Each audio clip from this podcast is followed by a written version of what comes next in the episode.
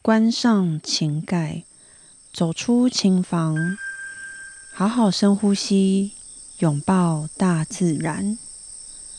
此刻的你，除了练琴以外，最想做的事情是什么呢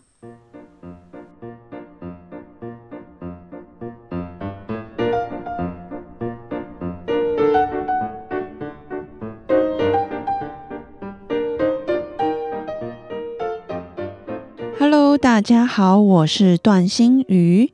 此刻的你最想做什么事情呢？此刻的我 又想要来整理我的房间了，应该是说我的房间又需要整理了。其实我现在有点想不起来，诶，上一集我说我要整理房间是哪一集了啊？因为钢琴家的房间现在又变成了猪窝了。代表呢，我最近的事情又开始变多了。哎，其实这只是个理由啦，最重要其实根本就是太懒。有人这样拆穿自己的吗？有没有人也想要整理自己的房间呢？或者是你房间是不是也需要整理了一下呢？是不是东西已经多到其实没有地方走了？这真的是猪窝。哎，不好说，我没有说我的房间现在已变成这样子喽。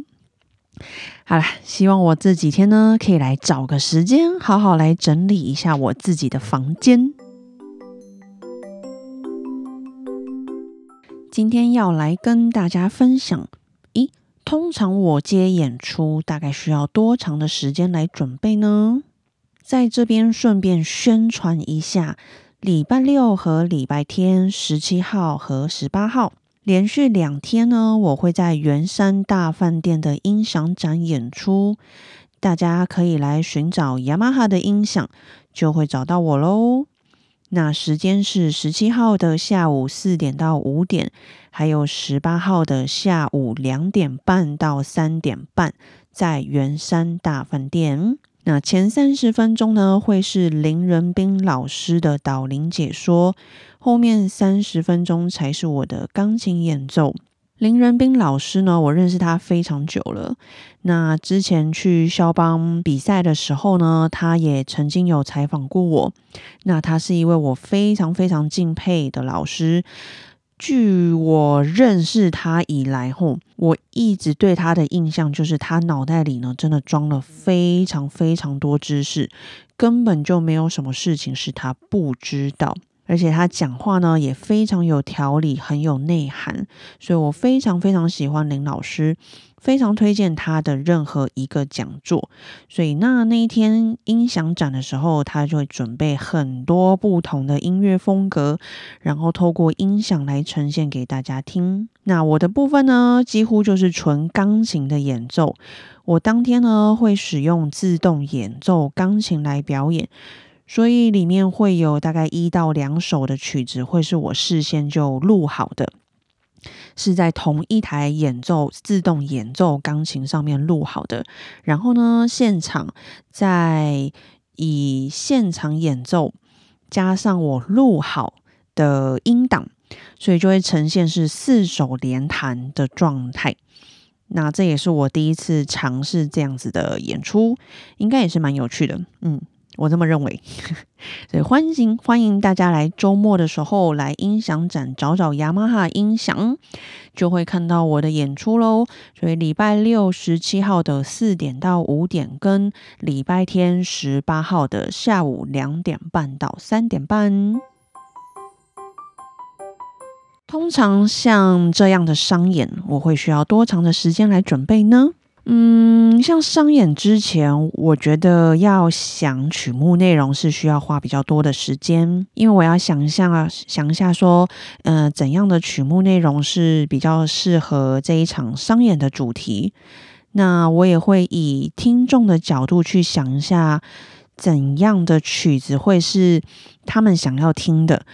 嗯，如果今天他们来这个空间，来这个环境，那他们坐下来，或者是他们站着，他们会想要听到什么曲风跟什么样的曲子？这个我会需要花比较多的时间去来准备，而且这部分其实也是需要非常多的灵感，所以通常这个会。要比较多的时间。那通常在演出前一个礼拜呢，就一定要想好内容，当然甚至要更早。那最后一个礼拜呢，通常会是闭关啊，好好专心的准备练琴。我觉得最困难的还是背谱，虽然我背谱已经算是快的，但我也还是需要时间。如果是可以看谱的演出，就也不至于要闭关啦。呵呵。我通常演出呢，都还是习惯是背谱，不管今天可能是要演比较轻松的流行曲啊，或者是一些通俗的经典歌曲，我都还是习惯性的会把它背起来，因为我还是认为有没有把谱背起来演奏，我觉得那个感觉跟氛围啊，是真的差非常多。其实对弹的人呢，就已经差很多了。那我们可以更专心的、更专注的去准备我们自己的音乐。这样子的情况下，听的人呢，其实也就更能感受到音乐。所以背谱我觉得是很重要，但相对就是会比较稍微有点压力咯。这目前大概是准备商演的演奏的部分，大概需要就是想曲目要比较多一点时间，然后最后一个礼拜要闭关练习这样。那如果是重奏呢？我们通常也是需要。一次开会的时间来讨论我们演出的曲目内容，这也是会需要花一点时间。那开完会之后呢，我们就会需要实际的见面来排练一次。通常这一次排练之后呢，你就会发现哦，很多事情其实跟我们想的会很不一样。可能有很多曲子是真的要重新编制。要重新的去找其他比较适合的曲目，这就是在接商演会比较容易发生的事情。如果今天我们是纯古典的重奏，比如三重奏啊、四重奏啊、五重奏那些的，只要是纯古典的话，就比较没有这些问题，因为曲目只要想好，那你谱找好，大家各自回家练之后，直接排练其实就好了。商演呢会遇到比较多不同的乐器编制，那网络上的谱呢其实也没有那么完整，又会遇到我们这些你知道吗？高标准的人就会需要非常多的时间来重新编制，哎，这真的是最头痛，而且也很花时间的地方，也是最容易发生彼此意见不合的阶段。但还好，我目前遇到的合作对象呢，大家都非常非常 nice，大家都可以互相理解，那互相分配好工作，谁负责什么啊，谁负责那个。所以等整个都重新编制弄好了以后呢，谱也重新打好了以后，大概就是在两次的排练，还有当天可能现场稍微走一下就上台了。所以也是刚开始的准备时间会需要蛮长的。如果要算总长长度的话，从开始开会到最后演出这中间的时间，这样来讲，需要重新编制打谱的重奏，前后差不多也要至少一个月的准备时间，至少一个月。那如果像纯古典重奏演出的话呢？大概就只需要一次大家开会讨论啊，之后大约两到三次排练就可以了。那如果是钢琴独奏会呢？就是需要那种上下半场，然后至少一个半小时到两个小时的钢琴独奏会。不管是钢琴或者是其他乐器的独奏会。嗯嗯嗯嗯，简直是噩梦啊！好，没有啦。我觉得前前后后呢，至少至少也要半年。除了要想曲目以外呢，而且尤其是你要申请像国家音乐厅或者是演奏厅曲目啊，必须在一年前申请的时候就要写好喽。所以除了想曲目、练琴以外，可能还需要自己要准备所有的行政啊、票务等等的一些杂事，几乎大部分的人其实开独奏会都是自己准备的，不是每一个人都那么幸运可以有经纪公司的帮忙。所以，真的最最最麻烦就是自己去处理那些行政，还有票务啊，或者是一些文书事情等等。你要申请这个啊，你要申请那个补助啊，或者是捷运海报申请啊、印刷呀，你要海报设计啊等等，你可能形象照也要拍啊，非常多事情。那这都会完全消磨掉我们的精力。那你没有精力，其实你根本也就无法专心准备你的音乐会。所以这前后呢，一定要有至少至少半年的准备时间。我觉得这样子才不会容易慌张，你会比较有充足的时间去准备。所以啊，持续持续还在开独奏会的人，我真心觉得他们真的很棒，因为要做这件事情，真的会需要非常大的勇气，所以非常值得嘉许还有支持，因为真的非常不容易。而且开一场独奏会呢，你还不一定能赚到钱哦。大部分呢都是赔钱的。你能够打平，其实已经算是很厉害。所以，所有音乐人其实要开独奏会，或者是要开什么演奏会，大部分呢，也就是为了那一个完成梦想的那颗简单的心。但是呢，要完成这些，你必须要付出非常多的代价，所以值得我们用行动来去支持他们每一个人每一场音乐会。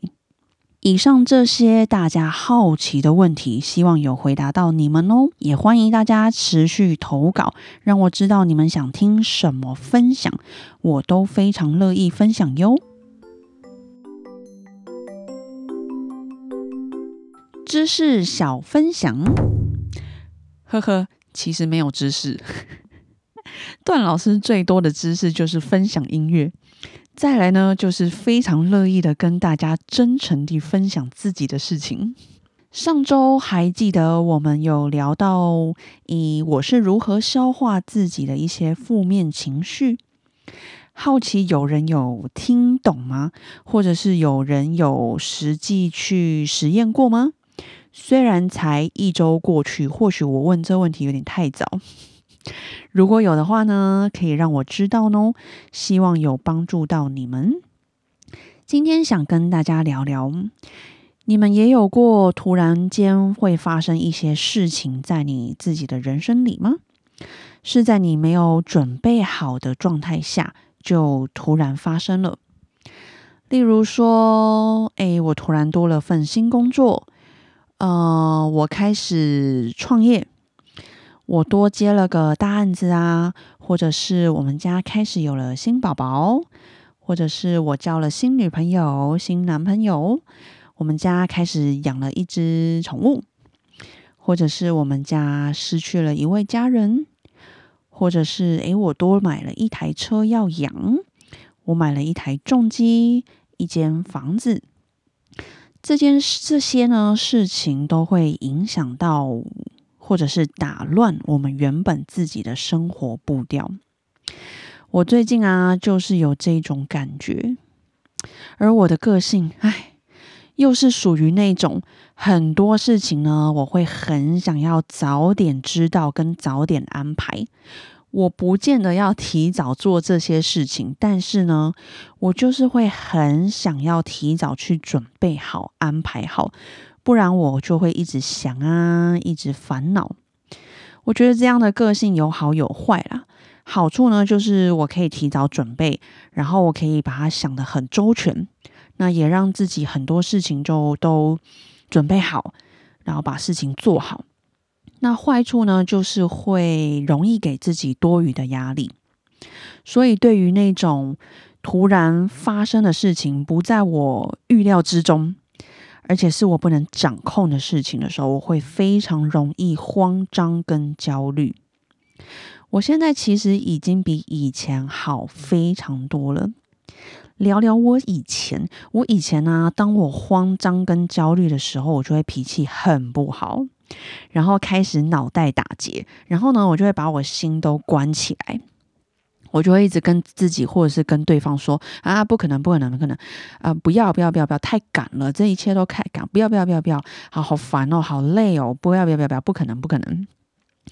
我当然指的对方，就通常可能是朋友啊，或者是合作伙伴，就是一些可能对我临时提出一些新的要求或建议的人，我就会直接拒绝他们，而且脾气就整个上来了。就那种心中一把火，砰烧起来。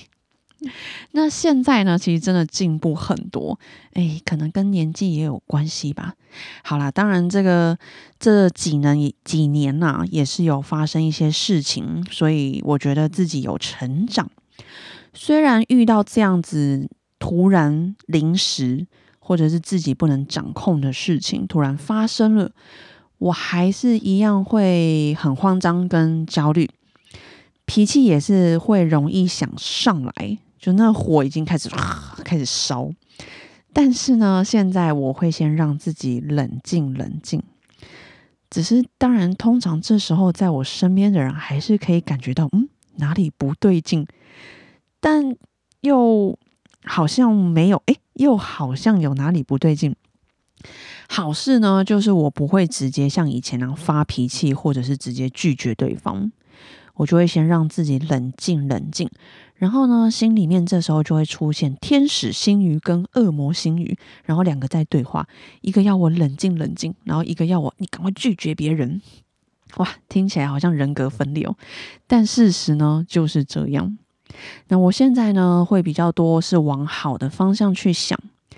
第一呢，我会想一下，其实对方他们那么临时，也是有他们的难处，那也有他们的苦衷。对方也不是故意要临时的，当然那种长期临时的人是例外啦。那第二呢，好像也不是件坏事。如果这样子的临时的事情，那我不去接受或者是尝试的话，那怎么知道可不可行呢？第三呢，就是请微笑。我觉得第三真的是最难。当我慌张、焦虑的时候，我还要告诉自己，请微笑。那个笑简直就是很假的笑，而且我又是那种心情好跟不好是直接一秒写在脸上。你就算戴着口罩，别人也可以感觉到你的杀气。所以想跟大家聊的事情呢，是真的有很多事情是。无法自己掌控的，那这些事情突然发生，而我们又越想要去掌控它，或者是越想要维持我们原有的步调，那我们不愿意顺着老天的意思走，那这种情况下呢，就会很辛苦，也会走得蛮吃力的，因为我就是那个感觉很辛苦的人，所以后来呢，我就跟自己说，嗯。那我们不如呢，就顺着老天的意思吧，跟着他走。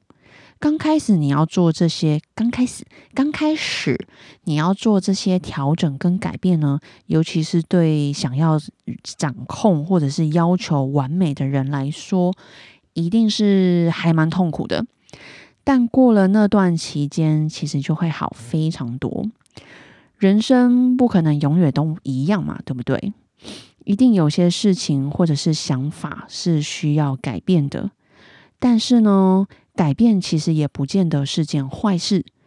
通常这些改变都会带来更大的收获，还有意想不到的事情发生哟。所以这些其实都会需要一些付出和努力的，在这边与大家共勉之。所以在这边鼓励大家，我们不如就顺着老天的意思走。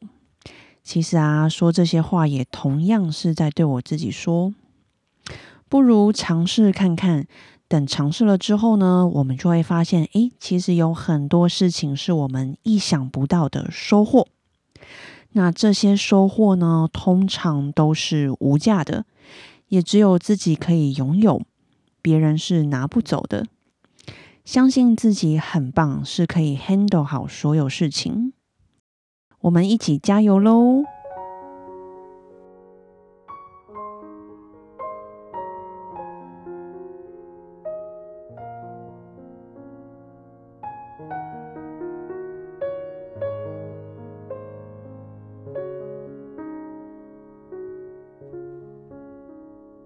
今天的你辛苦啦！记得睡前好好拥抱自己，嘉许自己。我今天呢，要好好嘉许自己。在这么冷的天气，我居然跑去游泳了。我真的是鼓起了勇气去游泳，而且我去了没有温水的游泳池。完全是冷水。那要开始游泳之前呢，真的很痛苦。但是你游完之后呢，真的非常开心，而且很满足。所以我要谢谢我的勇气，谢谢我坚持运动，谢谢自己的努力。我们下周见啦，晚安。